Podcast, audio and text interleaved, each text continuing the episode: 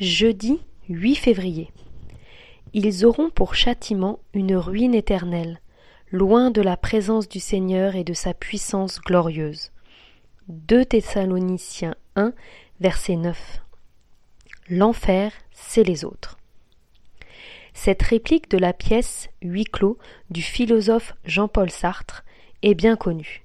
En comparant les autres à l'enfer, il veut souligner combien leur présence peut constituer un véritable supplice. L'autre, c'est celui qui est différent, qui ne pense pas comme moi, qui m'est insupportable parce qu'il me juge. L'abbé Pierre a repris cette réplique en la formulant ainsi. L'enfer, c'est soi-même coupé des autres. Il a voulu souligner par là qu'on ne peut pas se passer des autres.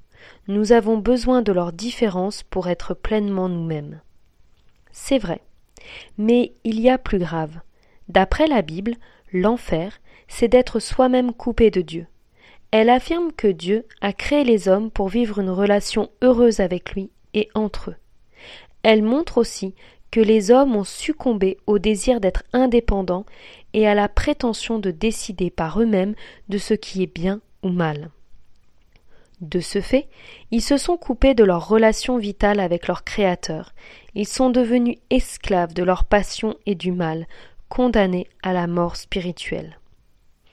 L'Évangile est la bonne nouvelle de l'amour de Dieu, qui envoie Jésus-Christ son Fils pour rétablir la relation rompue.